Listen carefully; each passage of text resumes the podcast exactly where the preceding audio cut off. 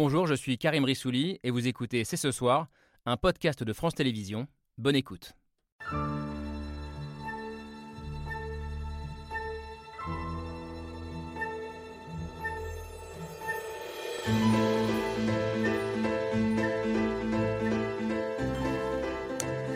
Bonsoir à toutes et à tous, soyez les bienvenus sur le plateau de C'est ce soir. Attention, question euh, provocante.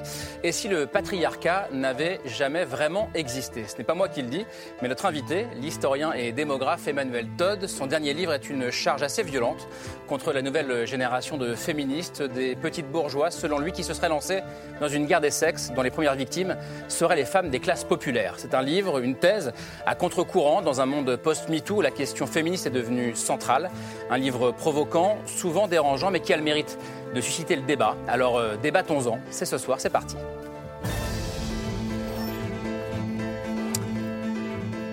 Et c'est parti avec Laura Adler et Camille Diao. Bonsoir à toutes les deux. Je suis ravi de vous retrouver. ça a été un, ça a été un peu nous long. aussi, après une si longue absence. mon Si longue absence, Karim. ouais. Bah, ça, ça a été long pour moi, je, vous- l'assure. Je suis ravi de vous retrouver. Et D'autant que l'émission de ce soir s'annonce euh, passionnante. On est ravis de la faire, je crois. Et voici donc euh, l'objet du débat. Alors certains, certaines disent déjà l'objet du scandale. Euh, où en sont-elles? Une esquisse de l'histoire des femmes, c'est publié au Seuil. Bonsoir Emmanuel Todd. Bonsoir. Soyez le bienvenu. Merci beaucoup d'avoir accepté cette, euh, cette invitation. Vous êtes historien, démographe, euh, connu notamment pour vos travaux sur les, sur les systèmes familiaux.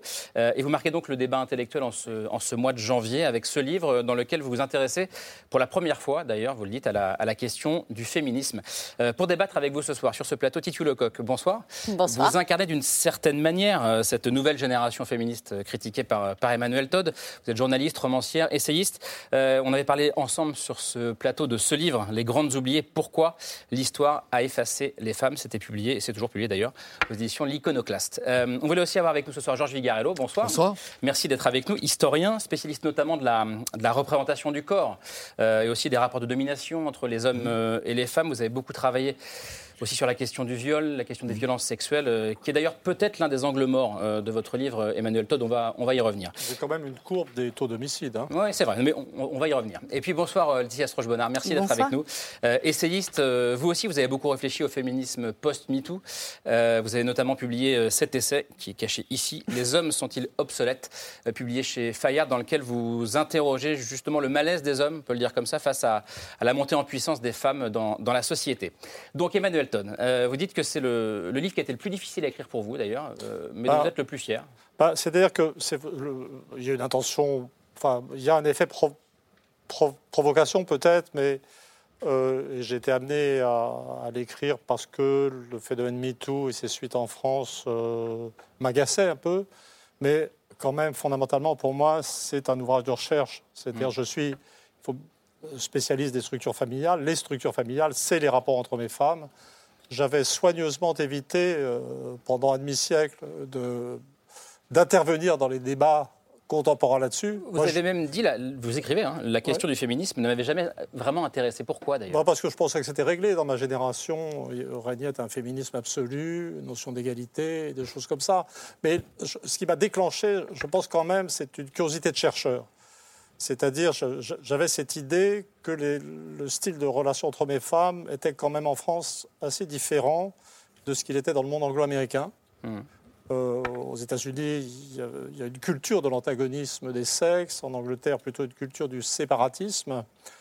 Et en France, il y avait une tradition, je dirais, de, qui n'excluait pas les conflits, mais plus de bonne camaraderie. Et l'apparition euh, du, de ce que vous appelez un féminisme du antagoniste féminisme antagonisme ou de ressentiment m'a beaucoup plus qu'agacé, m'a surpris en tant que chercheur.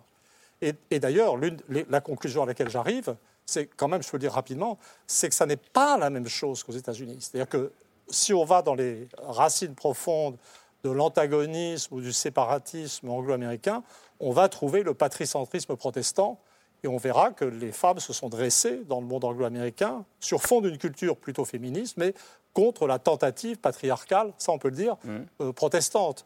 Alors qu'en France, ce qui se passe récemment me semble beaucoup plus euh, l'effet euh, de, de, l'accession des femmes aux antagonismes de classe, hmm. donc des problèmes de classe. Donc c'est pas la même chose. En fait. il, y a, il y a beaucoup de choses. On va rentrer dans le détail de, de ce livre. On rentre dans la thèse dès maintenant. Euh, et j'espère vraiment qu'on va réussir à avoir ce débat de manière, euh, de manière apaisée, même si ça n'empêche pas du tout, encore une fois, la confrontation d'idées.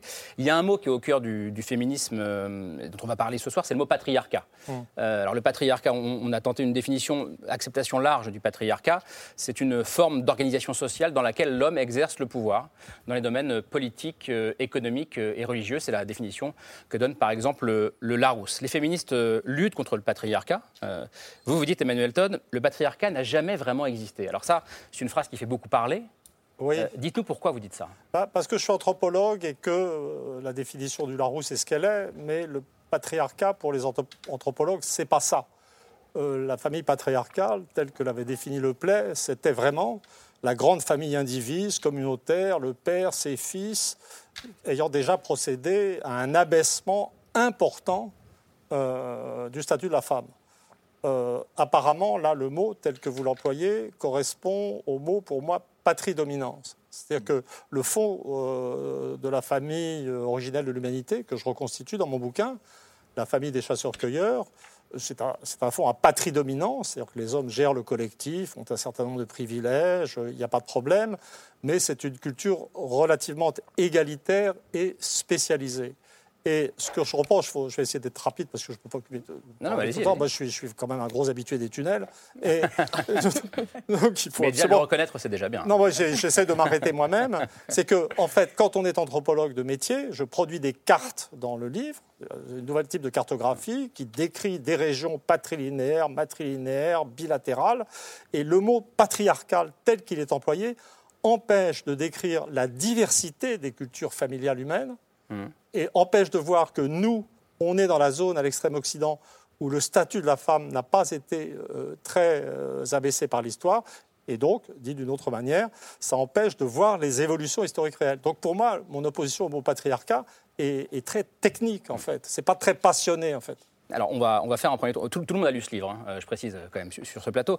Euh, Titu Lecoq, qu'est-ce, que vous répondez quand, quand vous, militante, féministe, vous entendez le, le patriarcat n'a jamais vraiment existé Comment vous réagissez Est-ce que vous êtes convaincu par ce que vient de dire Emmanuel Todd, pour le coup? Euh, ben, il y, a beaucoup de choses. effectivement, c'est un peu compliqué de, de, répondre de manière très succincte. Sur la question du patriarcat, déjà. Sur, eh ben, oui, bah, qui est un hein petit peu vaste, hein, quand même. Euh, sur la question du patriarcat, par exemple, même si on reprend la définition du Larousse qu'on avait tout à l'heure, parce que clairement, maintenant, ça, ça, équivaut, et vous le dites dans le livre, hein, à domination masculine. C'est comme ça que c'est employé, et tout le monde s'entend à peu près sur ce terme-là. Euh, et, et, dans le livre, vous parlez pas du tout. Alors, il y a beaucoup sur les chasseurs-cueilleurs, mais par exemple, il y a très peu sur la période napoléonienne et qui correspond vraiment pour les femmes à un moment où, ce que vous dites, elles sont, leur statut est abaissé, c'est-à-dire qu'elles perdent en droit, et elles n'ont ni, euh, dans le domaine politique, économique et religieux, elles perdent. Elles n'ont plus le droit de gérer leurs biens, elles n'ont pas accès à la citoyenneté, et évidemment, elles n'ont pas accès au pouvoir religieux à ce moment-là là, on est sur effectivement un, moment dans l'histoire des femmes qui est un moment de renforcement, pour moi, du pouvoir patriarcal, qui correspond donc au début du 19e. Alors, dans mes modèles d'histoire du système féminin, je, l'évoque en fait dans le bouquin d'une façon qui doit être autre, c'est qu'il y a eu effectivement dans les classes bourgeoises en fait des tentatives, je dirais, d'abaissement du statut de la femme liées à la propriété. Donc tout ce que vous dites est vrai, mais à l'échelle des variations possibles quand on regarde la planète, c'est une toute petite oscillation. C'est-à-dire si vous comparez ce que vous appelez patriarcat napoléonien euh, au statut euh, de la femme afghane, bah, vous allez patauger. Parce que vous verrez que la différence entre le statut de la femme napoléonienne, même bourgeoise, et euh, la paysanne bretonne, qui est un système quasiment matriarcal à la même époque, sans doute, euh, c'est très peu de choses par rapport aux sociétés transformées du cœur de l'Eurasie, où les femmes ont été vraiment enfermées. Alors, c'est aussi que dans la démarche féministe, il y, a toujours ce biais de se dire on ne compare pas la situation des femmes entre elles dans le monde, mais on compare, parce qu'on veut aller vers l'égalité entre les femmes et les hommes en France, on compare avec la situation des hommes français. Et pour moi, il y a un rapport de domination si je compare la situation légale des femmes françaises au 19e siècle avec la situation des hommes français de la même époque, et pas avec les femmes en Afghanistan. Effectivement, bah, on n'a pas le même point de comparaison. Bah, vous avez tout à fait le droit d'étudier autre chose que moi. Il n'y a pas de problème. Justement, Emmanuel, Emmanuel Todd, est-ce que la démographie est une science pour vous? ah bah, euh, je veux dire, je vais faire du OSS 117, ça n'est pas à moi de le dire. En fait, pas, oui, en fait, c'est la plus, euh, ce qui approche dans les sciences humaines de plus exact, c'est la démographie. Mais là, je, je, parle plutôt en tant qu'anthropologue, et vraiment, l'une des choses qui me navre dans les débats actuels, euh, c'est la façon dont l'anthropologie, qui était vraiment une science humaine qui progressait, qui arrivait à classer les cultures, à étudier correctement le statut des hommes et des femmes dans toutes les cultures, a été perturbée. La notion de patriarcat est arrivée trop tard, ça n'a pas fait trop de mal. Mais la notion de genre euh, a été vraiment dévastatrice. On va s'arrêter au mot patriarcat. Oui. Le mot patriarcat, vous dites qu'en tant qu'anthropologue, ce mot euh, est beaucoup trop abusif pour décrire les relations entre les sexes. Il est trop violent. Vous citez beaucoup d'anthropologues. Vous ne citez pas la grande anthropologue de la domination masculine qui s'appelait Françoise Héritier, qui était la successrice de Claude Lévi-Strauss au Collège de France et qui a quand même écrit 1000 pages sur le rapport masculin-féminin et qui expliquait de manière lumineuse, argumentée et scientifique que le patriarcat était à la racine de notre civilisation. Pourquoi cet oubli qui paraît quand même bah très extraordinaire Ça n'est pas un oubli. Alors d'abord, il faut savoir que les grandes écoles d'anthropologie sont euh, britanniques et américaines. Moi, ah, les Français, n'existent pas. Alors, Et les Françaises encore moins. Comment dire? Ben, Je suis désolé de dire, je donne une liste euh, dans mon bouquin des grandes anthropologues femmes auxquelles je dois beaucoup. Et d'ailleurs, en réfléchissant depuis, je me suis dit que j'étais plus dépendant dans ma culture anthropologique de femmes que d'hommes. Enfin, c'est assez curieux, mais je m'en suis, suis, rendu compte.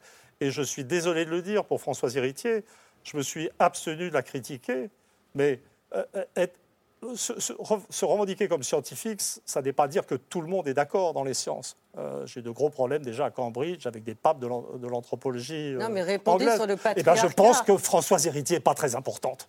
Ah bah à l'échelle de ce qui existe en anthropologie dans le monde. C'est pas quelqu'un parce que c'est une anthropologue qui ne correspond pas, à votre vision de la société. Pas du tout. Et je voudrais, et je vous dirais de la même manière que je ne prends pas euh, Claude Lévi-Strauss complètement au euh, sérieux, bien qu'il soit un cousin. C'est un grand absent. les structures élémentaires de la parenté. Un cousin, de les structures élémentaires de la parenté, qui est le socle de l'anthropologie historique française, qui est un texte qui a commencé à s'écrire et à s'élaborer à la fin des années 40, ça n'existe pas pour vous. Pourtant, c'est vraiment le départ de la réflexion. Mais non, vous ne pouvez sur, pas. Sur les rapports entre les sexes. horreur de l'argument d'autorité et se poser comme ah bah, scientifique ne veut pas, ne veut pas dire qu'on se trompe. vous n'avez pas vous-même non plus le droit de dire Lévi-Strauss est le commencement et la fin de l'anthropologie. Non, mais j'ai le droit de vous dire que bah, qu'il y a deux grands absents sur ces sujets quand même capitaux qui sont Claude Lévi-Strauss et Françoise Héritier, qui sont des spécialistes de ces questions. J'ai cité Lévi-Strauss pour son incapacité à comprendre les systèmes de parenté arabes qu'il reconnaissait lui-même. Allez, revenons, à, revenons à Emmanuel Todd. Georges Vigarello, puis illustre le oui. Bonnard. Comment, vous avez reçu moi, je, pense que... Ce livre écoutez, le, livre m'a beaucoup frappé parce qu'il est d'une richesse absolument extraordinaire. C'est une vraie recherche avec des milliers de chiffres, avec des tentatives de distinguer, avec des catégorisations. C'est manifestement un livre assez remarquable. En revanche, je ne suis évidemment pas d'accord sur beaucoup d'objets, mais je salue une recherche magistrale. C'est indiscutable, ça. C'est indiscutable. Alors, je reviens, je reviens en arrière, mais je ne vous demandais même pas d'apprécier ou pas. Je reviens en arrière. Je reviens en arrière. Je trouve que euh, recourir à la notion de patriarcat risque de nous perdre. Parce qu'effectivement, dans des sociétés dites patriarcales, il peut y avoir des coopérations, il peut y avoir des aides, il peut y avoir des, des compréhensions, il peut y avoir finalement quelque chose qui va vers l'égalité. Il y a un terme qui a été utilisé ici qui me paraît beaucoup plus important. Parce que ce terme marque finalement quelque chose qui est dans la différence et quelque chose qui est peut-être de l'ordre de la souffrance. C'est le mot domination. Mmh. Or, le mot domination, nous le trouvons, à mes yeux, régulièrement dans la culture occidentale. C'est-à-dire que là, moi, je ne me lance pas dans des comparaisons, évidemment, qui seraient euh, considérablement, qui relativiseraient considérablement la souffrance de la France française, comparaison avec l'Afghan, etc. Prenons le cas de l'Occident et de la société française. Qu'est-ce qui se passe quand même? C'est incontestablement, dans mille circonstances, un interdit à l'égard de la femme, une exclusion à l'égard de la femme. La femme ne joue pas euh, exactement comme on peut jouer avec les hommes. Euh, la femme ne peut pas, dans certains cas, travailler. Regardez les révolutionnaires qui interdisent le travail féminin. C'est quand même pas du tout secondaire. Et donc là, il y a quelque chose qui est de l'ordre, me semble-t-il, dans une montée indiscutable de l'autonomisation et de l'individualisation, que l'on peut expliquer d'ailleurs de façon multiple, dans cette montée de l'aviation, il y a quelque chose qui est de la souffrance féminine. C'est ça, à mon avis, qu'il faut prendre en compte. Et cette souffrance a été l'objet d'un travail qu'on a tendance à oublier, qui est un travail historique et qui a fait que la situation a lentement évolué. Cette situation qui a évolué non seulement dans les comportements, mais dans les habits. Si vous travaillez sur l'habit, ce que j'ai fait personnellement, sur la robe, vous vous rendez compte que la robe témoigne d'une transformation profonde de la sensibilité féminine et de la souffrance féminine. Emmanuel Todd, qu'est-ce que vous répondez à ça? Bah, Je crois que d'abord, il faut accepter la diversité des approches et des préoccupations. Moi, l'objet de mon travail, c'était d'essayer de comprendre ce qui s'est passé, euh, le basculement qu'on observe dans les 20 dernières années et celui des 50 années précédentes. C'est-à-dire, d'abord, je voulais montrer qu'on partait à l'échelle de l'histoire humaine d'une situation où le statut de la femme n'était pas si bas que ça. Il y avait de la patrie-dominance, mais il y avait, bah, je suis désolé, le Code civil français donnait l'égalité de droit d'héritage aux garçons et aux filles.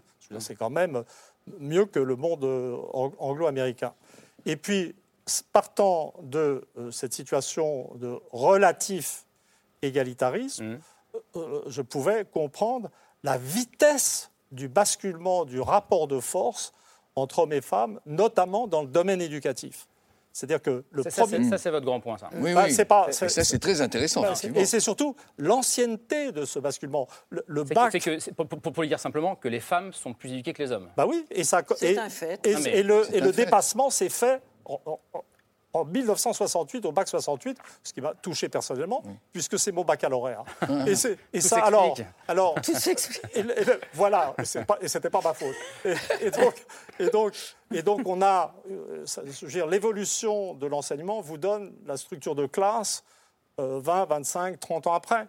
Oui, mais ce que vous montrez en même temps très bien, et qui, à mon avis, est totalement révélateur, c'est que, certes, il y a plus aujourd'hui de femmes diplômées dans les études supérieures, mais les choix des disciplines. Et il est très précis, votre livre, là-dessus. Les choix des disciplines ne sont plus les mêmes, ne sont pas les mêmes. Et il y a un choix qui va vers les sciences humaines, vers la littérature, etc., qui n'a pas forcément d'effet sur la transformation sociale, qui est un choix féminin, alors que le choix masculin, et vous le montrez très bien, c'est un choix savant, scientifique et au bout du compte technique qui va dans la transformation des choses. C'est fondamental. Et du coup, on voit bien à nouveau que se, que se répète quelque chose qui est la distance entre hommes et femmes. Et du coup, au bout du compte, de la souffrance féminine. Avec des forteresses impossibles aux femmes vers les mathématiques. On, continue à en parler et on va aussi de la question de l'émancipation des femmes. Je vais dire, tout ça, ça n'est que des régularités statistiques et ça n'est pas des impossibilités. Ma fille aînée polytechnicienne quand même. Bien sûr qu'il y a des exceptions. Laetitia Schroeder, on n'a pas encore entendu. Alors il y, a beaucoup à dire. autorisé à faire des maths. Euh, on n'a pas eu à l'autoriser. Oui, pardon. Lui donner le goût. Sur la question du patriarcat, alors vous avez dit beaucoup de choses. Je ne vais pas vraiment m'avancer sur la question de l'histoire parce que ce n'est pas non plus ma spécialité. Euh, c'est plutôt en ce qui concerne son utilisation actuelle que je suis très sceptique parce que qui trop embrasse mal étreint. Et donc c'est un vous êtes plus Emmanuel Todd compatible pour le Oui, là-dessus parce que je pense que ça ne permet pas de décrire précisément en fait la situation des hommes et des femmes dans nos sociétés. Euh, donc ça c'est pour la, la première chose. Ensuite sur la domination, alors c'est un terme qui est très présent en histoire, en sociologie. Euh, qui est très employé aujourd'hui euh, dès qu'on parle de ces questions. Mais ce que je trouve très intéressant dans le livre d'Emmanuel Todd, c'est l'idée qu'on peut aussi parler de domination féminine. Il n'y a pas que des dominations masculines. Dans, on vient, dans quel, secteur Mais on vient d'évoquer l'éducation. C'est clairement un cas de domination féminine, c'est un bastion féminin et, on peut tous s'en réjouir. Et en plus, c'est très ancien, parce qu'en en général, on dit que ça date des années 2000, mais ça date en effet des années 60. Il y a aussi des secteurs qui sont très féminisés aujourd'hui. Euh, les médias sont très féminisés, l'éducation. Donc il y a des distinctions, il y a des, des choix différents qui sont faits euh, par les hommes et les femmes et euh, qui parfois mènent à des différences qui ne sont pas toujours en défaveur des femmes. Et je trouve qu'il est très difficile d'en parler sans qu'on mm. soit immédiatement pris dans un débat idéologique. D'ailleurs, vous le dites très bien, Emmanuel Todd, quand vous critiquez la notion de genre. Vous dites, je ne veux pas employer la notion de genre pour tout un tas de raisons, mais notamment pour la raison suivante, c'est un concept qui ne permet pas de penser la domination féminine. Ça ne permet de penser que la domination masculine parce que dans ce concept même est inscrit l'idée que les femmes sont toujours inférieures. Ce qui, personnellement, pour moi, est très gênant. Parce que si les femmes sont supérieures dans certains domaines, il faut le dire. Parce que quoi? Parce que ça enferme, comme le dit Emmanuel Todd, les femmes dans un statut de victime. mais par exemple, il donne l'exemple du Gender Index.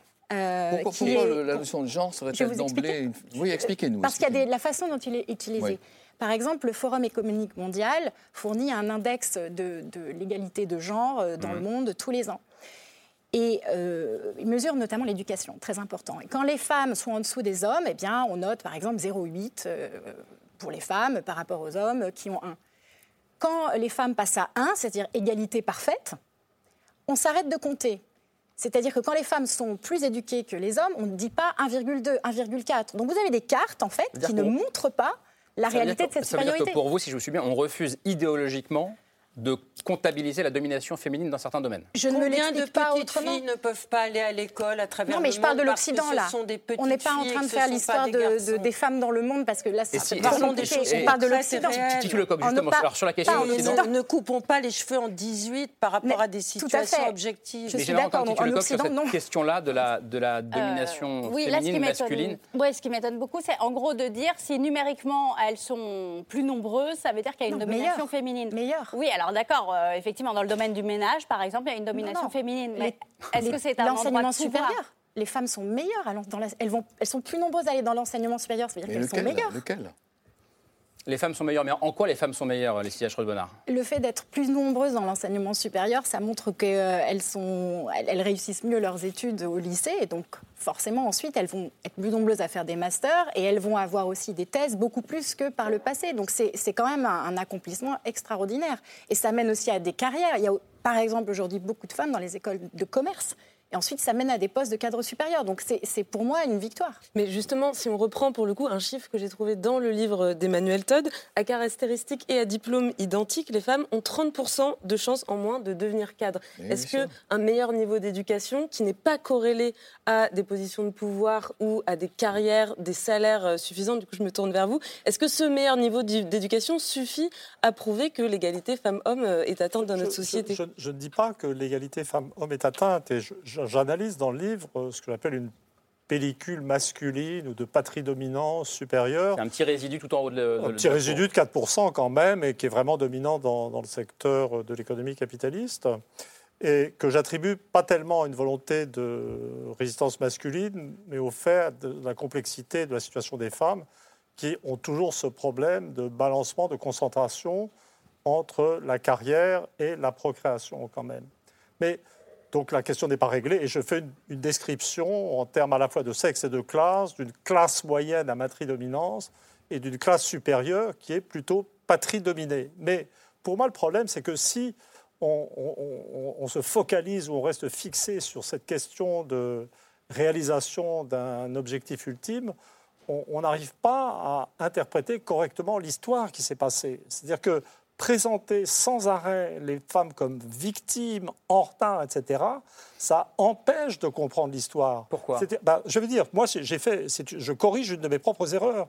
C'est-à-dire qu'en mesurant la précocité de l'émancipation des femmes par l'éducation, j'ai réinterprété et mieux compris l'évolution idéologique de la France, euh, je veux dire, des mmh. dernières décennies. C'est-à-dire que j'avais bien vu que l'éducation supérieure, le développement de l'éducation supérieure, avait amené euh, l'effondrement euh, du catholicisme, que l'effondrement du catholicisme avait amené l'effondrement du communisme, la désintégration de tout le système politique, mais j'avais juste pas percuté que le développement de l'éducation supérieure, c'était d'abord l'éducation supérieure féminine, ce qui explique très bien d'ailleurs euh, particulièrement bien l'implosion de l'Église catholique, puisque les femmes y étaient très importantes.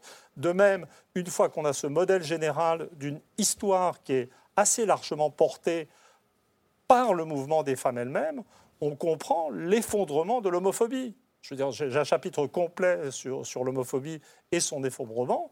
Euh, l'homophobie, c'est un truc de persécution des hommes par des hommes. Il n'y a jamais eu de persécution de l'homosexualité féminine.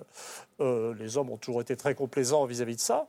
Mais à partir du moment où les femmes qui sont moins homophobes, euh, traditionnellement, arrivent je dirais, au contrôle dans des secteurs idéologiques majeurs, eh ben, la question de l'homophobie est reposée et tombe. Donc en fait, sous-estimer l'émancipation des femmes, c'est se condamner à ne pas comprendre leur importance dans l'histoire qu'on est en train de vivre. Mais Emmanuel Todd, vous, vous, le reconnaissez dans votre livre, et Karim le disait au, début de l'émission, vous reconnaissez très honnêtement d'ailleurs qu'avant, aujourd'hui, avant ce livre, vous ne vous êtes jamais vraiment intéressé à la question des femmes, à l'histoire des luttes féministes du, droit des femmes.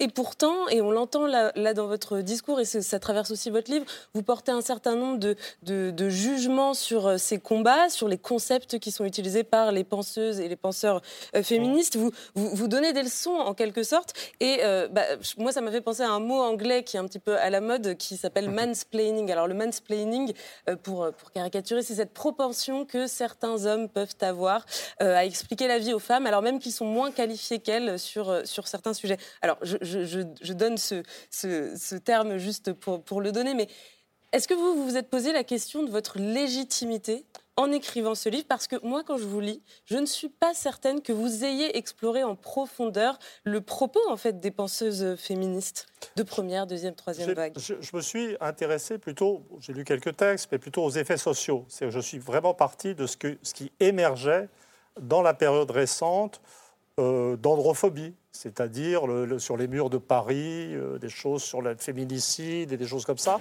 C'est ce phénomène-là qui m'intéresse. Je, voulais comprendre pourquoi, dans une période où tout s'arrange, où des femmes, euh, je dirais, ayant du pouvoir apparaissent dans tous les domaines de la société, regardez les élections euh, présidentielles qu'on va avoir, elles sont au centre du débat politique. On va, pourquoi cette montée je dirais, de l'agressivité contre les hommes. Mais je ne suis pas du tout, je ne suis pas du tout. Alors, je vais vous dire, j'ai envie de vous refaire la blague. Euh, qu'est-ce qui vous permet de dire que je suis un homme? Vous savez, ce comme ça. Oui, Parce que, bon, je, suis un hétérosexuel banal, mais, mais, avec, je dirais, euh, une, je me considère comme masculinement plutôt faible. Vous voyez, je ne sais pas comment dire, je suis pas là-dedans. Vous pensez ne pas avoir de masculinité toxique, comme on dit Je ne suis hein, pas, euh, je n'irai pas jusqu'à dire que je suis une chochotte, mais je ne suis pas. Je, pas voilà. dit, dit, il y a deux points forts. Mais attendez, je, mais je, voulais dire, je voudrais situer. Moi, mon point de vue est celui euh, d'un scientifique. C'est pour moi, la science n'a pas de sexe. Et, et d'ailleurs, comme je le disais, le, je viens de le constater, les anthropologues qui m'ont le plus aidé dans mes recherches et que j'énumère dans un chapitre complet de mon livre sont des femmes. Donc, donc je, ne donne de leçons à personne, c'est juste je ne vois pas le sexe des gens. Et je, ne vois pas le sexe. Par rapport à Emmanuel Todd, je voudrais rebondir. Euh, Camille vient de poser une question très intéressante, la légitimité. Personnellement, je pense que c'est bien qu'il y ait des hommes qui s'intéressent à nos luttes féministes. Il y a eu un livre l'année dernière, d'ailleurs on l'a reçu avec Karim, de Yvon Jablonka, qui se mm. posait la question de la masculinité. Nous avons la chance d'avoir sur ce plateau Georges Vigarello, qui est aussi un spécialiste des femmes. Vous, est-ce que vous avez un point de vue d'homme euh, sur les luttes féministes? Et y a-t-il un peu de peur et d'effroi dans la constatation de ce mouvement nouveau qui est né après MeToo? Non, je, non, je ne crois pas. Je, crois que c'est terrible à dire parce que je, vois autour, je vois beaucoup de passion sur ces questions. Et moi, je suis dans la posture du savant cosinus, fondamentalement. Parce qu'il y a de la souffrance, c'est pour ça qu'il y a de la passion. Oui, mais j'admets, j'admets volontiers que peut-être je ne suis pas sensible à ça. Mais, je voudrais venir sur deux points qui me, paraissent, qui me paraissent très importants et qui, incontestablement, sont un apport euh, de votre texte. Euh, ça a été évoqué euh, tout à l'heure. Le premier, c'est effectivement l'accès à l'enseignement supérieur. Et le deuxième, c'est le fait qu'il y ait une pénétration féminine dans des secteurs qui peuvent avoir un rôle important euh, dans le fonctionnement social, dans les valeurs, dans l'évaluation, dans la justice. Je suis très frappé par votre démonstration montrant qu'il y a une présence forte féminine dans la justice. Bien. Reste que, je reviens à ce que nous disions tout à l'heure, il y a quand même des secteurs qui restent extrêmement dominés et qui entraînent précisément de la souffrance. Prenons le cas de l'enseignement supérieur, je ne vais pas me répéter. Il y a des choix dans l'enseignement supérieur qui sont au détriment de la, euh, je dirais, de l'existence sereine féminine. Et d'une façon beaucoup plus générale, il y a l'accès globalement à une égalité, mais cette égalité n'est pas totalement partagée. Donc, comme elle est proche je dirais, d'être obtenue, elle entraîne encore plus d'exaspération et, de, encore plus souffrance. et de souffrance et encore plus d'intervention. C'est ça, à mon avis, qui est, euh, je, dirais, le côté le plus sulfureux, le plus percutant, le plus difficile d'aujourd'hui. Et, et Titieu Lecoq, je voudrais vous entendre là-dessus, parce que euh, c'est quand même, c'est vrai, le, le cœur de votre réflexion. Pourquoi est-ce que, selon vous, alors que l'émancipation est globalement achevée, l'émancipation des femmes. Et non, elle ne l'est pas. Non, elle je, je, reviens, je reviens, je reviens, je, non, non, je reviens à la thèse d'Emmanuel Todd. Pourquoi est-ce que l'émancipation est globalement achevée, selon Emmanuel Todd, les femmes de la troisième génération féministe, la vôtre donc, sont parties en guerre contre les hommes. C'est ça le cœur de ce paradoxe. Qu'est-ce que vous dites, vous, Titu Lecoq? Ah bah, euh, Qu'on n'est pas en guerre et qu'on n'est pas à l'égalité non plus. Pour moi, ce qui est assez frappant, c'est donc ce terme de matrie-dominance idéologique qui revient dans tout le livre et où en même temps, vous, alors vous parlez de poche de résistance masculine, mais qui en vrai, c'est le pouvoir politique et le pouvoir économique, hein, euh, concrètement, qui est toujours détenu par des hommes. Et pour moi, il y a une différence entre le discours qu'une société se tient à elle-même, au sujet d'elle-même, et le réel. Et que effectivement, et ça fait, vous n'êtes pas le premier à le dire, ça fait longtemps qu'on entend que la société se féminise dans ses valeurs et dans son idéologie générale. Pour prendre un exemple très précis sur lequel j'ai travaillé, c'est les violences sexuelles, qui sont effectivement complètement absentes de votre livre.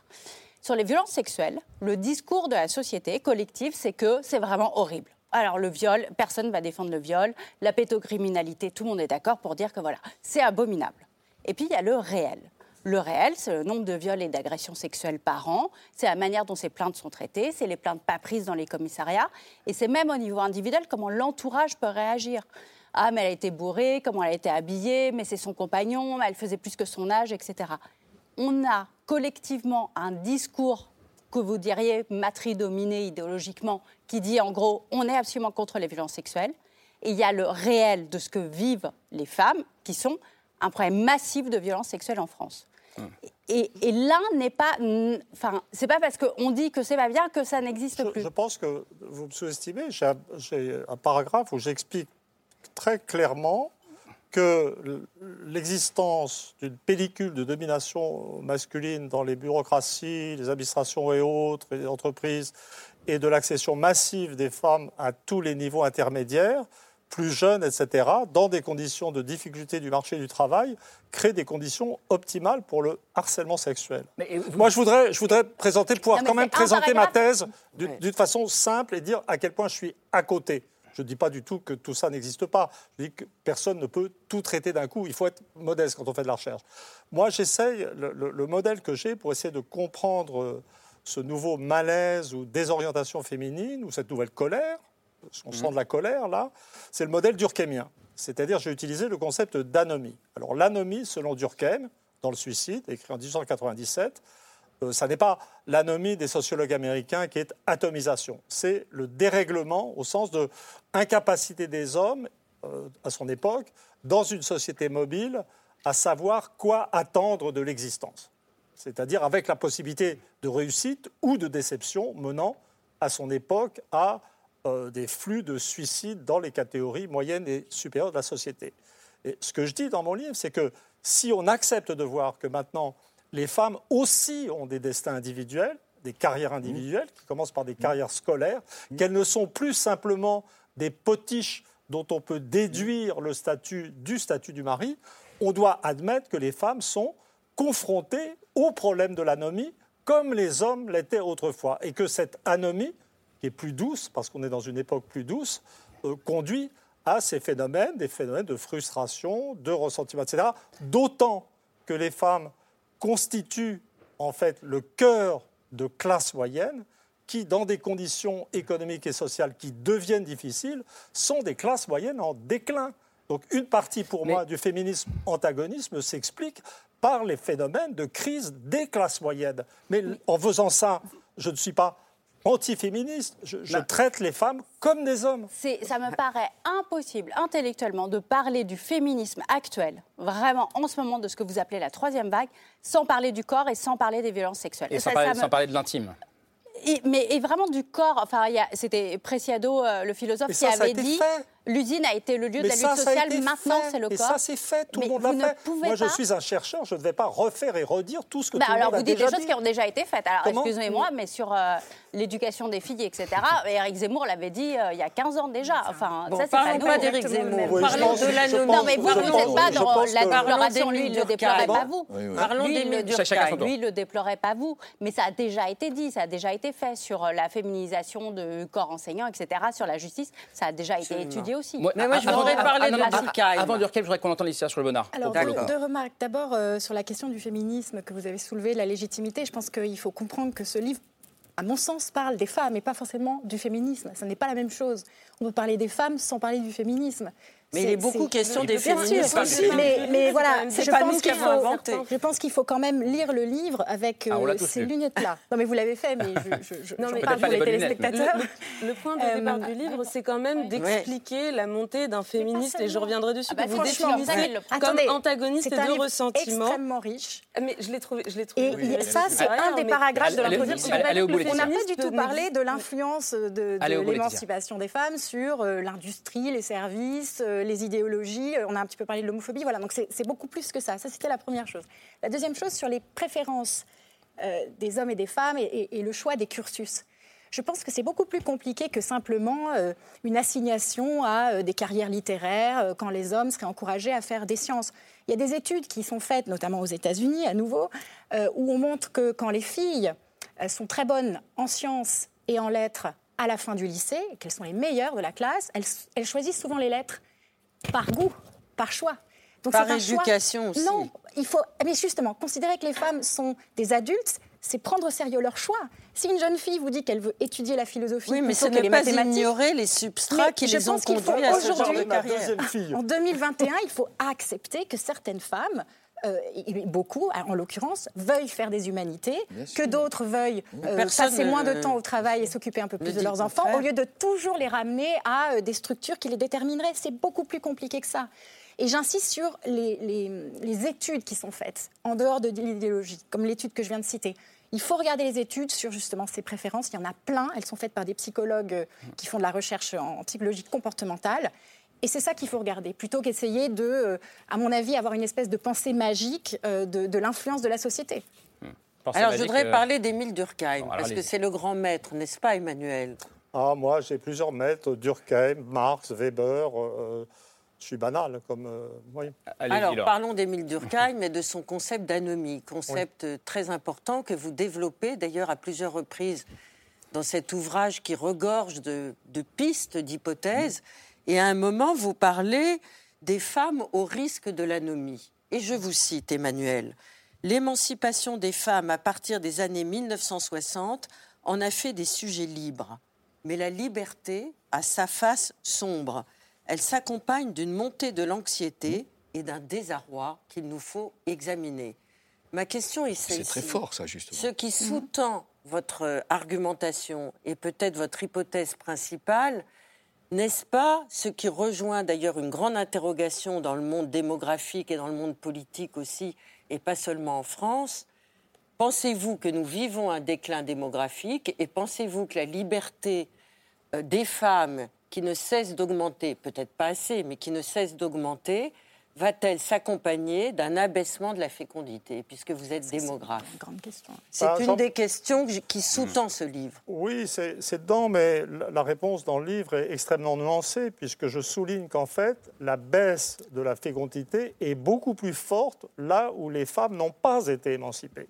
Les pays à très faible fécondité, ça va être l'Allemagne, ça va être le Japon, ça va être la Chine maintenant, c'est-à-dire des pays où le statut des femmes est beaucoup plus bas depuis euh, de, nombreux millénaires, si on peut dire, et que justement les en pays. Allemagne. Pourquoi en Allemagne Le statut de la femme est beaucoup plus bas en Allemagne. Euh, c'est une société de patrinarité de niveau 1 dans mes catégories, avec euh, la famille souche. Enfin bon, je ne rentre pas dans les détails. Non. Mais on ne peut pas être mère et travailler en Allemagne. Mais, en fait, mais, il n'y a pas de crèche en Allemagne. Mais en fait, il n'y a pas de crèche. Voilà, mais c'est en train en de fait, les, alors jusqu'à la période la plus récente, euh, la fécondité euh, résistait beaucoup mieux là où les femmes étaient le plus émancipées, c'est-à-dire la, France, la Scandinavie et, le monde anglo-américain.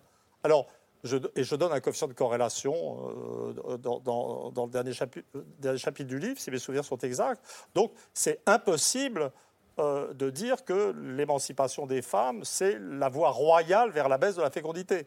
Pas... Mais la question reste ouverte. C'est-à-dire, il y a, dans la phase la plus récente, et comme on entre dans une période de très grandes difficultés économiques, il y a des phénomènes maintenant de baisse de la fécondité euh, notables euh, aux États-Unis, mais, mais, la France s'en sort plutôt mieux pour le moment. L'indicateur conjoncturel reste à 1,85 euh, et, peut-être qu'on est en train de voir réémerger une spécificité française par rapport au monde anglo-américain. Donc la liberté des femmes ne s'accompagne pas forcément d'une grande anxiété. Mais où l'anxiété existait Honnêtement, moi, je ne sais pas comment dire. Je, euh, J'aurais tendance à penser que la condition humaine est difficile pour tout le monde, pour les hommes et pour les femmes. Et euh, peut-être je suis moi-même trop anxieux de nature, mais l'idée que c'est facile d'être homme ou femme sur Terre, mortel, etc., est quelque chose qui m'échappe. Mais peut-être je suis pessimiste. Les femmes en souffraient avant. Enfin, euh, pourquoi le dater d'un moment où elles obtiennent des droits et où, voilà. Enfin, euh, je pense que pour les femmes françaises, euh, je reviens au 19e siècle, on dirait que je suis un peu obsédée par, mais n'empêche que je pense que c'était une souffrance. Quel le siècle de l'éducation pour les filles? Il a fallu attendre le 19e siècle pour aller à l'école. du 19e siècle bourgeois. Non, pas uniquement. Et ça, c'est intéressant quand vous parlez des classes populaires. Vous dites qu'il y a une espèce de forme de pouvoir féminin dans les classes populaires parce qu'elle gère l'argent. Ça, ça m'était apparu, je vais vous dire, l'endroit où j'ai eu cette révélation, c'était dans un voyage au Japon. Je visitais les régions ah dévastées du Tohoku, là où il y avait eu au nord de Fukushima. Et c'est la première fois de ma vie que j'étais en fait au contact des milieux populaires japonais. Quand le, Japon central est très patrie, hein. vraiment, c'est, euh, hmm. ça peut être oppressant.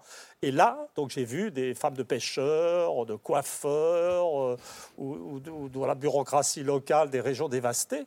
Et, j'ai découvert que l'égalitarisme euh, homme-femme était beaucoup plus élevé. Et donc, mais c'est normal. C'est-à-dire quand la question pour l'humanité est de survie. Ça, c'est votre grande thèse. Et de survie, je veux dire, la solidarité du couple et donc l'égalité est une nécessité de survie. Oui, alors j'aimerais juste nuancer, c'est sur ce, rapport à, l'argent dans les couples populaires, où effectivement on sait que les femmes, notamment dans les ménages ouvriers, géraient l'argent. Et que voilà, elles étaient, on les appelait les ministres de la bourse. Mais en réalité, elles géraient le manque. Alors on peut se demander, on peut poser la question est-ce que c'est un rapport de pouvoir quand on, quand il y a de l'argent dans un ménage, on sait traditionnellement c'est plutôt l'homme qui va gérer, et quand il y en a pas et qu'il faut gérer le manque et l'absence et la privation, c'est plutôt la femme. Donc on peut poser la question de est-ce que c'est un vrai rapport de pouvoir? Ce qui est vrai, c'est que l'ouverture de possibilités économiques nouvelles, avec l'agriculture très productive, etc., a, est l'une des voies d'expression de la montée en puissance du pouvoir masculin, en particulier au cœur de l'Eurasie. Mais réellement, le gros de l'histoire humaine, c'est la survie. C'est la société C'est la survie. Euh, mais oui, mais, mais, ah. même avant. Et en fait, je pense que ce, féministe antagonisme, euh, c'est une fin de notre survie. Non, mais pas du tout. Pour vous, ah, bon, pas du tout. C'est alors voilà. Mais en gros, pour vous, c'est un féminisme qui n'a pas de mémoire. J'ai l'impression, Emmanuel Ton. Absolument. C'est dur de Est-ce qu'il est, tellement social également C'est exactement ça, qui n'a pas de mémoire, qui, qui, ne sait pas d'où on vient et qui ne sait pas où on va. C'est-à-dire que Oh, on... va écouter Georges Végal. Non, mais vous le qualifiez. Je, Féministe petit bourgeois. Hein. Je trouve ça très intéressant. Vous le qualifiez de social, petit bourgeois. Vous l'inscrivez en quelque sorte dans un système euh, qui est un système de classe, si vous voulez. Or, on, peut faire une interprétation, à mon, sens, différente, même si elle n'est pas radicalement différente. On peut faire une interprétation différente, à savoir, il y a une grande montée de l'individualisme aujourd'hui. Cet individualisme ne paraît pas forcément lié à votre hypothèse ne m'en veuillez pas de dire comme ça, qui serait lié à la montée du féminisme. Je pense que l'individualisme concerne aussi bien les hommes que les femmes. Il est lié à une accentuation de la culture, il est lié à une psychologisation progressive des comportements, avec, il est lié à la consommation, avec le sentiment finalement que chacun peut choisir. Or, c'est bien dans cette situation-là chacun peut choisir, qu'un certain nombre de femmes peuvent se sentir frustrées, parce qu'elles ne peuvent pas choisir de façon tout à fait euh, identique à celle des hommes, et d'où comme elles sont proches précisément de l'égalité, je trouve que la souffrance est encore plus grande et l'exaspération est encore plus grande. C'est ça qui me paraît au cœur aujourd'hui euh, du problème relation de femmes. Je ne sens pas de grosses contradictions entre nous. Il n'y a, pas de grosses Je pense qu'on est dans la nuance pour moi. Moi, je voudrais juste qu'on reste sur cette question de féminisme petit bourgeois euh, dont vous parlez, dont les premières victimes seraient les femmes des classes populaires. Euh, est-ce qu'on peut débattre cinq minutes de ça? Pourquoi? d'abord? Pourquoi? Est-ce que le féminisme version Titu Lecoq ou d'autres euh, serait bah, mauvais pour les femmes des couches populaires Alors, d'abord, d'abord, il faut voir, moi, je, il y a d'une part l'idéologie, d'autre part euh, la réalité. Et ce qu'on observe dans la réalité, dans le monde occidental, c'est une stabilisation du couple des classes moyennes. Parce que effectivement, les conditions sont dures. Et donc, quelque part, le, le discours du féminisme antagoniste est un discours idéologique pur qui n'a pas de rapport avec la réalité. Mais parce ça, que, parce que, est-ce que vous pouvez définir ça, un féminisme antagoniste parce que c'est un terme bah, c'est l'idée que l'homme l'idée que l'homme que l'homme est juste violent mauvais. Mais, mais quel féministe avez voulu qui avait des idées dans la tête sur les féministes MeToo féminicide là on est gentil vous allez vous allez non vous n'avez pas lu vous n'avez pas lu. Non mais je veux dire on parle on parle pas de lecture sophistiquée on parle d'un phénomène social qui a rempli tous les médias depuis maintenant quelques années. et c'est ça que je, cherche à analyser, le, phénomène social. Je voudrais terminer. Non, c'est intéressant ça. Non, non, mais parce que moi, c'est vraiment ce qui m'a posé souci dans votre livre que j'ai trouvé intéressant à plein d'égards. je rejoins Georges Vigarello. Mais effectivement, votre point de départ, c'est, je vais, je vais lire des extraits. La troisième vague est anti-masculine, sans discussion possible argument d'autorité. Vous, vous, dites que les féministes diabolisent les hommes, qu'elles conçoivent les hommes comme des assassins, qu'elles ont des critères belliqueux, que l'être masculin est désigné comme un inférieur au moral. Je vous cite à chaque fois, jamais vous n'étayez ces affirmations. De quoi parlez-vous exactement? Quels féministes disent ça dans le monde d'aujourd'hui? Comment vous interprétez l'expression balance ton porc Alors, euh, balance ton porc, vous êtes trompé, Emmanuel, parce que vous dites que c'est la version française, pas du tout. C'est né aux États-Unis, à New York. Pas une française, mais à New York par des Françaises, mais à New York. Bon, d'accord. Mais bah, donc pas, ça fait pas français. C'est pas français. Voudrais... MeToo, c'est français. ça a été repris. Développer, Du coup, je veux bien. Non, mais je, pourquoi, pourquoi balance ton porc est l'incarnation d'un féminisme antagoniste Ça ne veut pas dire que tous les hommes sont des porcs. Ah oui, il faut trouver non, c'est pas bah, ce que ça veut moi, dire. Moi, je me suis jamais ça me paraît ça horrible. Ça veut dire que les hommes sont des porcs. Non, pour les, moi, les pour hommes moi, ne sont pas des Pour moi, là, je veux dire, on, on peut argumenter, mais vous êtes dans un de dénégation d'une évidence sociale. Mais j'aimerais juste que vous étayiez ce, propos pour que j'arrive à vous comprendre, parce que moi, personnellement, je ne vois pas ça dans le féminisme contemporain. Et eh ben, je, j'en suis, j'en suis très heureux pour vous, mais je vous assure que quand on parle avec des gens, c'est ce qu'ils voient. Alors peut-être que les gens qui écrivent et qui sont impliqués ne se rendent pas compte de ce qui se passe dans la société, mais c'est très perçu chez les gens ordinaires, comme je le perçois.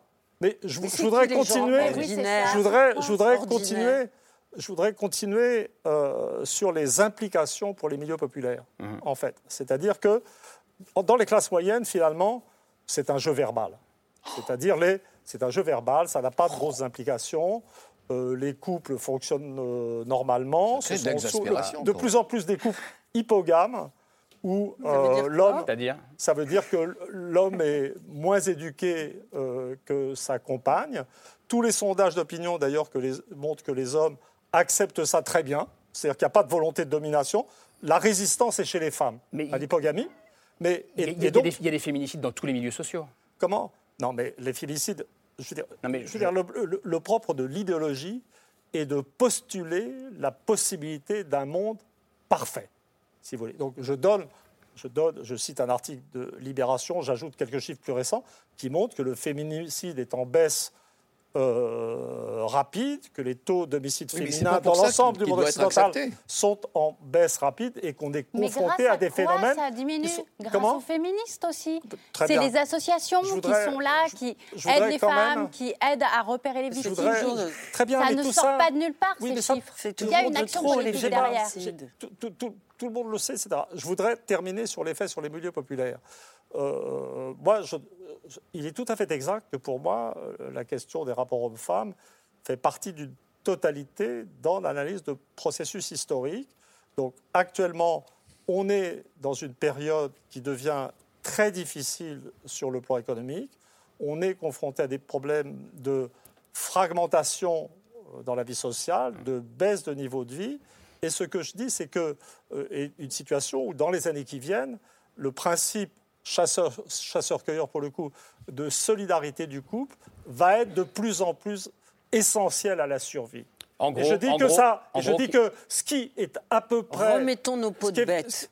Mais non, mais non. Vous dites revenons à des, à, des, thématiques économiques et sociales. Mais je veux dire, je veux dire c'est que je veux dire, les familles monoparentales, si vous voulez, le, féministe antagoniste, il, postule des antagonismes qui sont tout à fait relatifs ou fantasmatiques dans les classes moyennes et qui ne dérangent personne au fond. Mm. C'est au niveau du discours, mais qui par contre, dans les milieux populaires, c'est là que vous voyez des familles monoparentales, c'est là que vous voyez les couples se séparer, c'est là que vous voyez des mères seules avec ah enfants qui souffrent pour le coup de leurs conditions et leurs conjoints à la dérive. Vous pouvez vous amuser aussi à compter le nombre de morts parmi les SDF pour voir quel pourcentage sont des hommes. Laetitia Sojournar. Pardon, pardon, et, et donc je dis que ce féminisme antagoniste n'est pas une bonne affaire pour les milieux populaires. Alors, répondez, à la fin du paragraphe où vous parlez de ça, vous dites ces femmes du milieu populaire, ce dont elles ont besoin, c'est de confiance. Non, ce dont elles ont besoin, c'est un système pour récupérer de manière automatique les contributions alimentaires qui ne sont pas versées par leurs ex. Et qui se bat pour ça? Qui porte les projets de loi? Qui va manifester? Ce sont les féministes. Ce sont elles qui sont en train de se battre pour qu'on déconjugalise euh, l'allocation adulte handicapé, pour qu'on ait des tribunaux qui gèrent en priorité tout ce qui est violence sexuelle et violence intrafamiliale. Et moi, ce qui me dérange, là, dans ce, qui se passe, c'est que votre livre, très bien, et en fait, la place que ça prend, ça nous ralentit. En vrai, ça ralentit les mouvements féministes qui essayent de se battre concrètement pour améliorer la vie des femmes et des hommes, parce que ça fonctionne ensemble. Et que si on en est à se dire, oui, mais alors la matridominance idéologique en ce moment, on a trop de choses à faire. On a trop de sujets qui sont sur la table, qu'on essaye de porter. On sait qu'on a une marge de manœuvre qui est très courte un espace-temps très court. Là, en ce moment, on entend les féministes. on peut réussir à porter des projets de loi. Vous êtes dans la catégorie des pompiers pyromanes. On est, et à un moment, ça va s'arrêter. On ne pourra de plus guérir des mots que vous contribuez à créer. Mais quel mot? Alors, je voudrais citer Emmanuel. Eh ben, c'est-à-dire la déstabilisation de la famille dans les milieux populaires.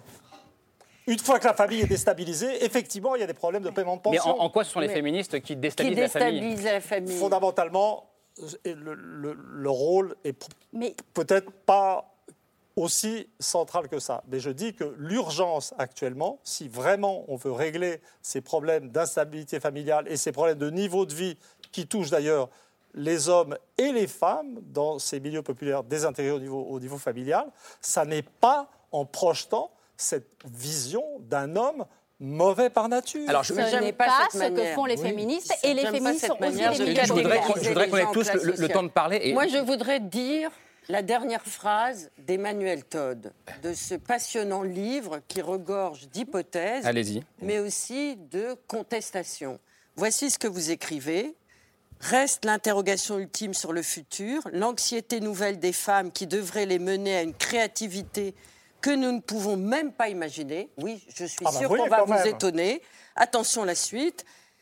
Nous n'avons pas besoin de petites bourgeoises qui dénoncent inlassablement, au nom du genre, l'oppression d'un sexe par un autre et diabolisent des hommes qui ont un peu trop travaillé. Mais c'est dingue d'écrire ça en 2022, Emmanuel. Non, ça vient, ça vient à la suite, c'est une conclusion à mon explication de la résistance euh, de patrie-dominance dans les classes supérieures. J'ai repris euh, le, modèle de cette très grande anthropologue américaine, Margaret Mead, euh, qui était. Qui, Margaret Mead, elle, a fait ce truc que je trouve assez drôle de renverser en fait le, blabla de Freud sur l'insuffisance féminine. Vous savez, l'envie du pénis, cet objet merveilleux que toutes les femmes regretteraient, etc. Lui venait d'une société patriarcale d'Europe mmh. centrale. Euh, finalement. Du 19e siècle. Et, absolument, euh, absolument, là on est d'accord. Et, mm. Mais Margaret Mead, elle, elle, elle disait, ben non, les hommes, en fait, euh, pour elle, c'était l'être humain qui n'est pas capable de porter un enfant et qui n'est pas certain de sa contribution à la fabrication, et qui s'agite à cause de son sentiment d'infériorité. C'est une très vieille hypothèse, mais c'est une très bonne hypothèse. Le, Laquelle? eh ben, cette idée que les hommes euh, ont cette insuffisance. C'est les hommes, c'est l'être humain qui n'est pas capable d'être mm. mère. Alors peut-être c'est ce que disait Rose Héritier que vous avez, que vous avez récusé. J'ai pas besoin de Françoise Héritier. Eh ben oui, mais elle, elle l'analyse théorique. Alors, Emmanuel Todd, Emmanuel, Emmanuel Todd, se respecter, c'est aussi tous s'écouter. Laetitia Schroch-Bonnard, je voudrais avoir votre avis sur, sur, ce dont on vient de parler de, depuis, depuis 10 minutes. Ce féminisme antagoniste. Donc, oui, 10 minutes, je crois. Euh, alors, ça fait beaucoup, mais pour les classes populaires d'abord. Je pense oui, voilà. que, que vous essayez de dire, ce que vous avez dit et ce que je comprends, c'est que euh, le féminisme le plus récent apportait un message d'émancipation qui pouvait parfois être très extrême et qui pouvait parfois euh, revenir à dire vous pouvez être bien toute seule, vous n'avez pas besoin des hommes, la solidarité dans le couple n'est pas importante, le mieux c'est par exemple d'être indépendante financièrement, ça ne sert à rien d'être dépendante financièrement, ce serait plutôt le signe d'une infériorité. Ça c'est un, discours que je peux comprendre, qui correspondait à une certaine époque aussi. Euh, mais à mon avis, c'est un discours qui, très indirectement, hein, on n'est pas dans la causalité directe, crée des ravages, parce que quand ça ruisselle tout en bas, eh bien, on a des milieux où, en fait, peut-être que si on arrivait à rester ensemble, ça pourrait bien marcher. Je ne parle pas du tout de cas où il y a des violences ou euh, de situations inacceptables. Je parle de la vraie vie, où parfois on a envie, on, se sépare, on réfléchit avant de se séparer, puis on ne le fait pas parce qu'on se rend compte qu'on a besoin de rester ensemble. Mais Parfois, c'est la meilleure chose à faire. Mais est-ce que respecter les femmes, c'est pas aussi se dire que bah, même tout en bas de l'échelle, elle, a, mais bien sûr. Elle, a la liberté de partir ou pas Je ne vais pas vous raconter ma vie, mais moi je viens d'une famille comme ça. Hein ma mère m'élevait seule. Donc euh, je, voilà, je, pense que je suis assez bien placée pour parler de la complexité de cette situation. Mais je comprends parce que je l'ai vu. Je l'ai vu dans, dans, mon milieu et j'ai vu qu'il y avait une grande différence, en gros, entre une famille monoparentale euh, très aisée, où mm. on, peut, on, peut, avoir des nounous, on, a toutes les activités, on peut acheter tout ce qu'on veut, et des familles monoparentales où, où la mère doit travailler tout le temps, ne voit pas ses enfants, et a une vie extrêmement difficile. Donc il me semble que c'est ça que vous vouliez dire. Vous vous exprimez beaucoup mieux que moi sur le sujet. Mais alors, Parce que c'est une femme? Par rapport aux violences, moi je comprends votre combat, je le respecte et, je l'admire. Euh, vous voulez faire du terrain et c'est très bien, mais c'est bien aussi qu'il y ait des gens qui réfléchissent ah, un mais, petit peu à long elle réfléchit aussi, hein, le coach. Non, mais parce qu'elle elle accusait, bien sûr, mais qu'elle vous l'accusiez d'avoir un petit peu, euh, d'avoir une vue très surplombante, très conceptuelle sur un sujet que vous vous. en, disant, en disant, ah non, non, c'est pas d'être conceptuel, c'est de pas connaître ce dont il parle. Sur la, excusez-moi, mais sur les nouvelles féministes, oui, non, je pense que. Alors sur les nouvelles féministes, bien sûr. Alors vous n'allez pas faire une anthologie des nouvelles féministes, mais vous voyez bien que dans, dans l'air du temps, on a l'impression que le nouveau féminisme peut être dans la confrontation dans la recherche de la confrontation plutôt que dans l'obtention, bah, comme dans le passé, de droits, de, liberté. Donc on est plus dans la négativité. c'est l'impression. Christine Delphi raconte que dans les années 70, on lui faisait. C'est la même histoire qui continue. On leur faisait exactement le même reproche. On disait la même chose à Beauvoir dans les années 50 et je pense qu'on disait la même chose à Marguerite Durand. Du euh, tout l'image que j'ai du, féminisme euh, du passé. Et, j'aimerais savoir comment se positionne Georges Garello, justement. Moi, je voudrais revenir un instant sur les violences, parce que je trouve que c'est un problème extrêmement important. Euh, que dire? Euh, effectivement, le nombre de féminicides, pour utiliser ce mot en mettant des guillemets, tend à baisser. Est-ce une raison pour dire que finalement les choses vont mieux? Moi, je ne crois pas du tout. C'est au contraire, ça permet de dire que ça devient encore plus aigu, que ça devient encore plus grave, que, c'est, que ça souligne quelque chose qui est encore plus intolérable. C'est, ça, personnellement, que je ressens. Alors pourquoi? Parce que la sensibilité à cet égard grandit, si vous mmh. voulez. Le, problème de la violence, c'est pas tellement le fait que la violence monte, c'est le fait que, comme nous sommes de plus en plus sensibles, comme nous sommes de plus en plus exigeants, elle est de plus en plus intolérable. La souffrance. Et donc, et donc, précisément, c'est un lieu sur lequel il faut fondamentalement travailler. Et là, je suis totalement d'accord avec ce que vous disiez tout à l'heure. Alors moi, je serais assez d'accord pour dire que je ne suis pas assez sensible. Je l'admets. Parce que j'ai une vision, c'est vrai que j'ai une vision d'historien. Euh, moi, le passé, le présent, euh, euh, anthropologue, tel ou tel peuple. Je, je reconnais que j'ai une vision euh, un peu dépassionné, en fait, par métier. Est-ce que ça doit aller jusqu'à dire, Emmanuel Todd, on ne se marre plus aujourd'hui dans les rues de France parce qu'il y a les collages des féministes sur les féministes Non, non, non. mais ce que je voulais dire, c'est. J'admets, j'admets que je suis peut-être pas assez euh, sensible euh, à la souffrance humaine en détail. Mais là, on, parle de, de l'éventualité d'une arrivée de la société française à un certain type de perfection. Si on veut tomber oh, au-dessous des... Non, non, on vise pas la perfection. Si, si, si, si, Pour, compte tenu du, du, du, du, nombre très faible maintenant euh, d'assassinats de femmes. Mais il n'y a pas que. les violences. Je voudrais, terminer. Oui, je dis qu'on peut effectivement se fixer comme objectif social de faire tomber ce nombre à zéro. Mais en tant qu'historien, ce qui me frappe, c'est que tout ça va être balayé par l'histoire qui se fait, qui est une histoire de baisse massive de niveau de vie qui va nous tomber dessus. Vous voyez? Et que les priorités, les urgences dans la société. Est-ce qu'on est forcé d'opposer ces deux violences? La violence sociale et les violences sexuelles. Est-ce que ça s'oppose? Non, pas, pas vraiment, mais je, pense vraiment que c'est l'idée, ce, que, ce que je cherche à faire sentir, c'est que l'idée de... Je suis d'accord que plus on approche d'un objectif de perfection, plus ce qui reste d'imperfection est insupportable. Mais là, je pense qu'on va tous être pris je veux dire, euh, dans, une sorte de basculement historique qui fera que tous ces problèmes, par exemple, vous sur ces questions, l'écoféminisme. C'est très bien. L'écoféminisme. Non, oh non, mais non, mais non, pas du tout, pas du tout. Euh, je veux dire, je montre aussi comment. Euh, dans les sociétés les plus occidentales, France, États-Unis, Angleterre, Scandinavie, comment dire, une sorte de surcroît d'émancipation des femmes a amené une tertiarisation accélérée de l'économie, ce qui a été permise par la délocalisation des activités productives industrielles mmh. Mmh. vers l'est de l'Europe mmh. et vers la Chine. C'est-à-dire que la globalisation économique a permis aux sociétés occidentales d'aller au-delà de ce qui était économiquement possible économiquement.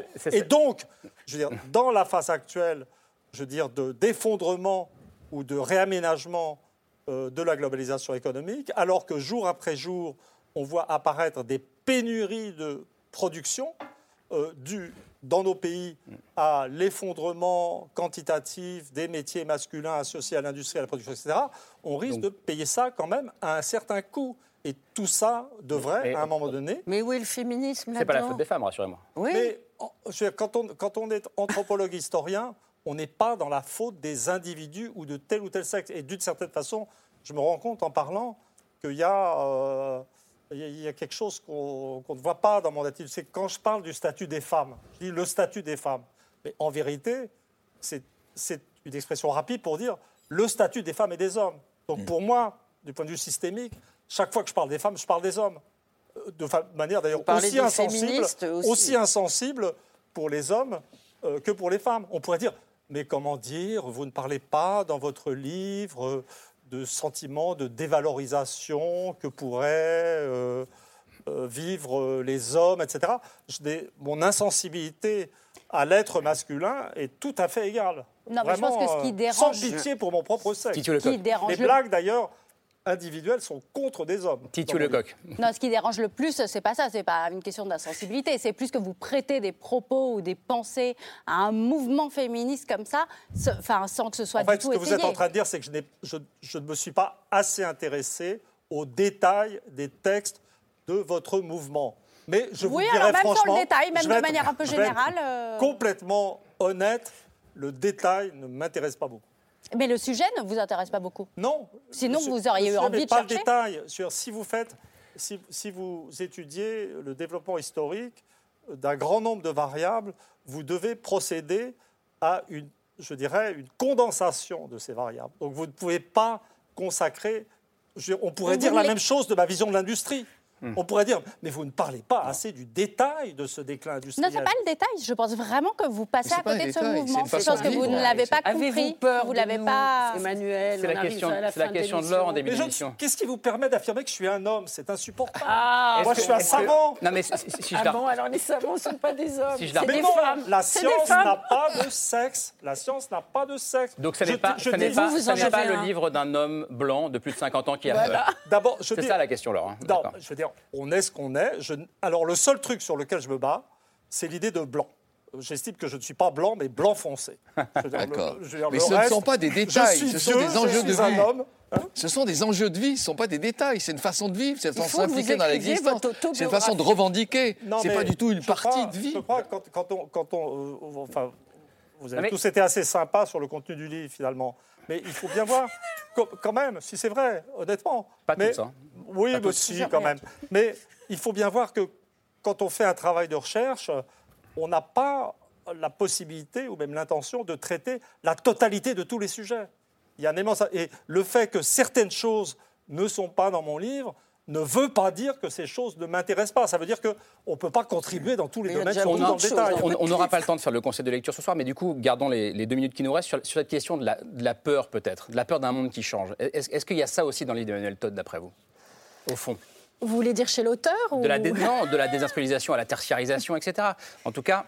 Oui, alors je ne sais pas s'il faut parler de peur. Enfin, je pense que c'est plutôt un constat quand on parle de, l'état de l'industrie, de la délocalisation. Euh, alors après, moi j'ai de petites divergences euh, avec vous là-dessus parce que je ne suis pas aussi hostile à la, globalisation et je pense que c'est plutôt une, bonne chance. Et je pense aussi que l'individualisme est une, bonne chose. Ah, donc merci les femmes pour ça.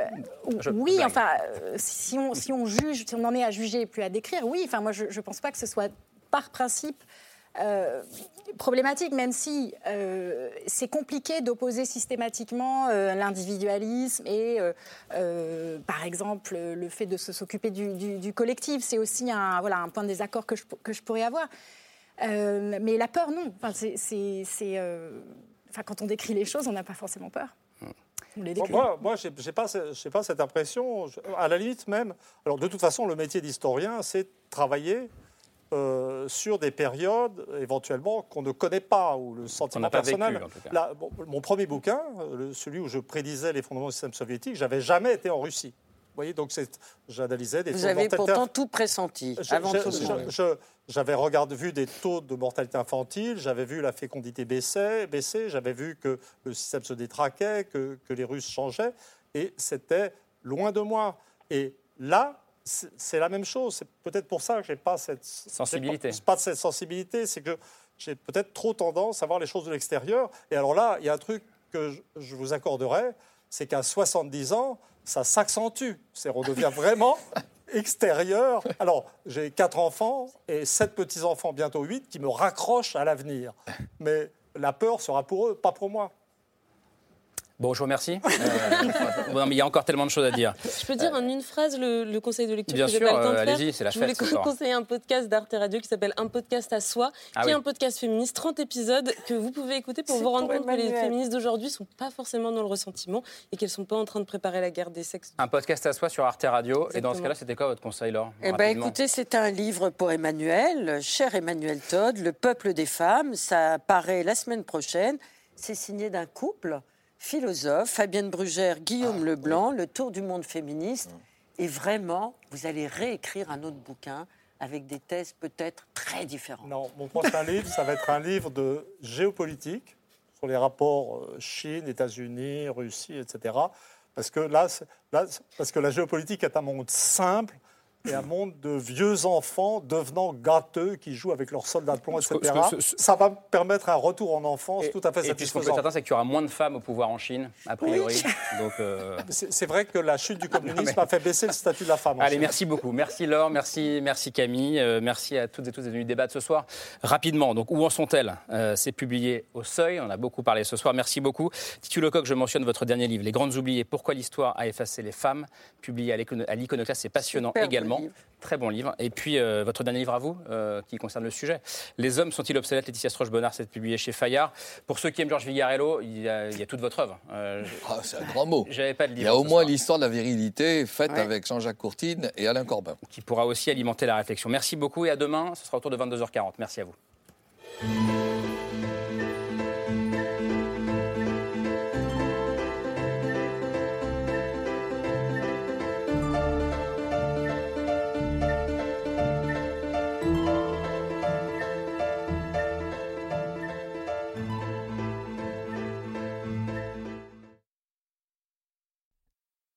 C'était C'est ce soir, un podcast de France Télévisions. S'il vous a plu, n'hésitez pas à vous abonner. Vous pouvez également retrouver les replays de l'émission en vidéo sur France.tv.